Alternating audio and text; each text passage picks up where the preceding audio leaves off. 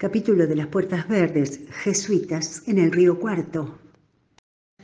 En cambio, decía, de lo que era la visión europea, los aborígenes habitaban la tierra, no la poseían.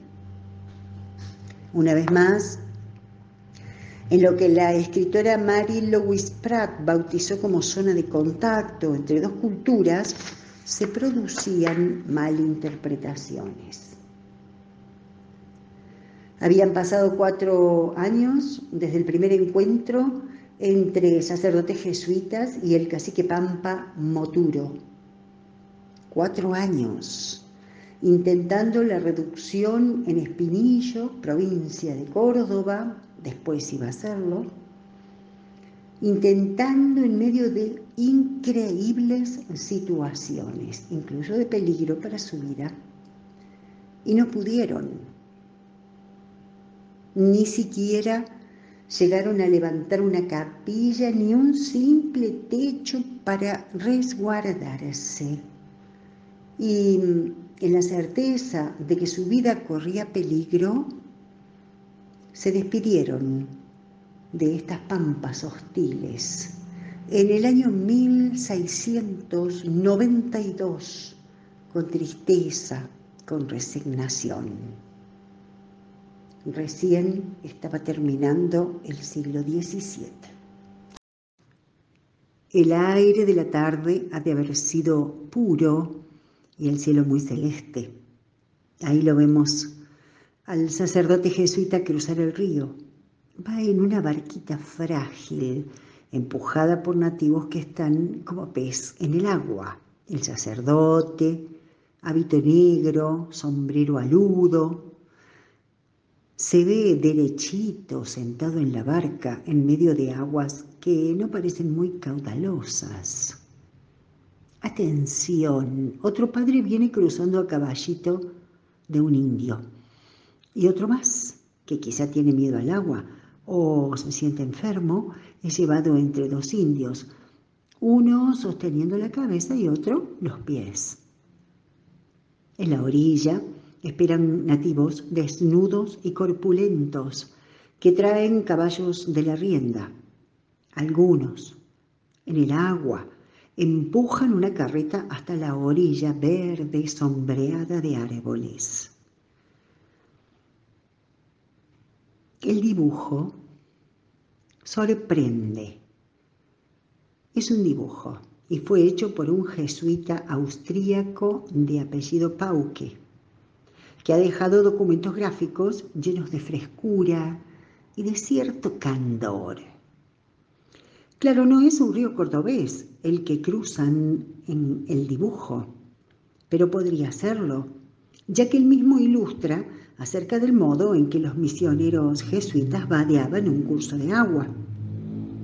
El libro que escribió Florian Pauque, después de su estadía entre indios mocovíes, se titula Hacia allá y para acá.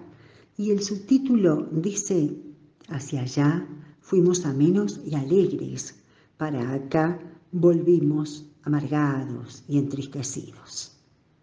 Seguramente el sacerdote lamentaba en este subtítulo aquella brutal expulsión de la orden jesuita ordenada por reyes españoles en 1767. Nuestra conexión regional con los jesuitas comenzó mucho antes, mucho antes de 1767. Cuando los misioneros católicos llegaron a América, no existían los países como tales. Ellos dividieron el territorio en provincias, Perú, México y Paraguay o Paraguaria. La Paraguaria comprendía Argentina, Paraguay, Chile, Bolivia y una parte de Brasil. Y el límite de la Paraguaria estaba aproximadamente donde pues sí, pues sí. Estaba en las tierras bañadas por el río Cuarto. Según Martín Ramiro Simonazzi, el autor de Un misionero de dos fronteras del año 2017, Para la Compañía de Jesús, la construcción de una reducción en la frontera austral de su provincia, es decir, el sur de Córdoba, era una puerta abierta para los pueblos de tierra adentro hasta el extremo de Magallanes. Cierro comillas.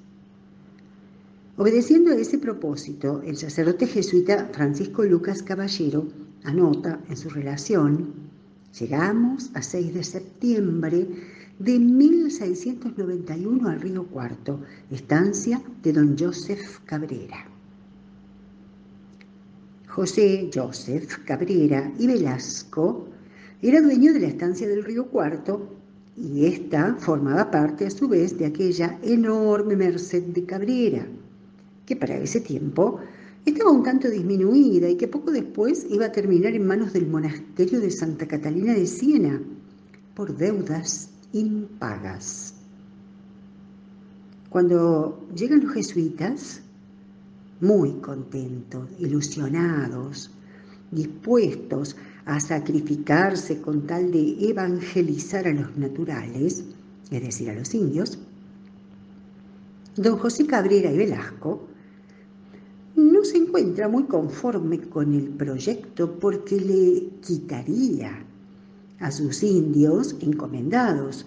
Precisamente esos indios encomendados eran quienes trabajaban la estancia a ver, como siempre, en la historia de los latifundios, los dueños no laboraban, para eso existían sirvientes y o esclavos.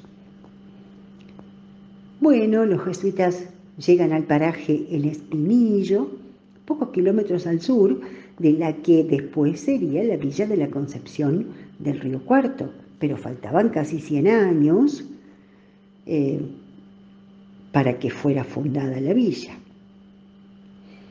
Llegan los jesuitas y encuentran que nada era como se prometía. Joseph Cabrera no los recibía.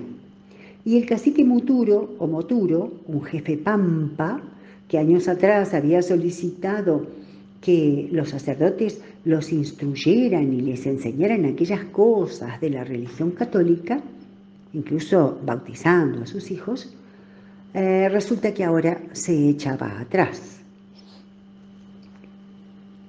Seis meses estuvieron los dos, Caballero y Calatayud, ambos misioneros jesuitas, esperando en vano. En ese lapso atendieron a fieles en la capilla de la estancia del Río Cuarto. Pasaron arduas privaciones, peligros. Es que habían llegado en una carreta con algunos útiles de labranza, hierba, tabaco, cosas indispensables para agasajar a los indios.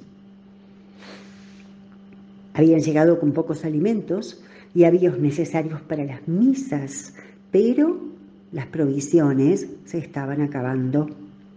Y en un encuentro con un cacique pampa, este expresó claramente que si la reducción o poblamiento significaba, textual, servir a los españoles, si eso significaba, de ninguna manera quería abrazar tal vida.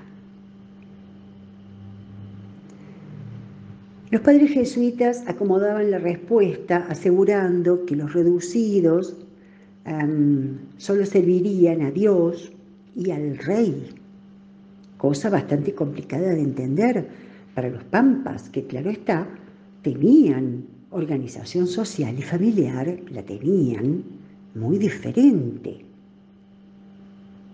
¿Qué cosa habrán pensado los naturales acerca de la presencia omnímoda del rey, un rey de España que gobernaba desde tierras extrañas allende el océano? Y, a propósito, ese llamado océano, ¿qué sería para ellos que vivían entre sierras y llanos, tan lejos de los crepúsculos marinos. Los jesuitas, además, debían lidiar con la dificultad de explicar hitos del catolicismo, ya de por sí complicados para la razón, de explicarlos en una lengua que los indios no hablaban, un cabal intríngulis, en resumen. Pero seguían esforzándose por instalar la reducción. El padre Caballero va a Córdoba a hablar con altos mandos de la compañía jesuítica y lleva con él a un joven pampa llamado Diego Vidal. Ese natural, Diego Vidal, es bautizado y apadrinado por el gobernador del Tucumán en persona, Tomás de Argandoña, que siempre tuvo simpatías por el accionar de la Compañía de Jesús.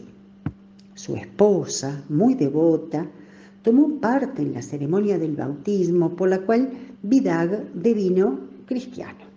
En esa oportunidad, el padre Caballero dio la misa en lengua pampa, dio la misa en lengua pampa, que él había empezado a comprender y que, según él mismo, era una lengua que agradaba a la gente. Después volvieron los religiosos a Espinillo con materiales de construcción para levantar paredes del asentamiento. Encontraron otro problema. Los jefes de familias indias no se ponían de acuerdo en las parcelas de tierra que iban a ocupar en el nuevo poblado. Al igual que los ranqueles, los pampas consideraban la instalación en el territorio como un acto no menor y tradicionalmente utilizaban un patrón de ocupación circular y concéntrica del terreno. En cambio de, lo que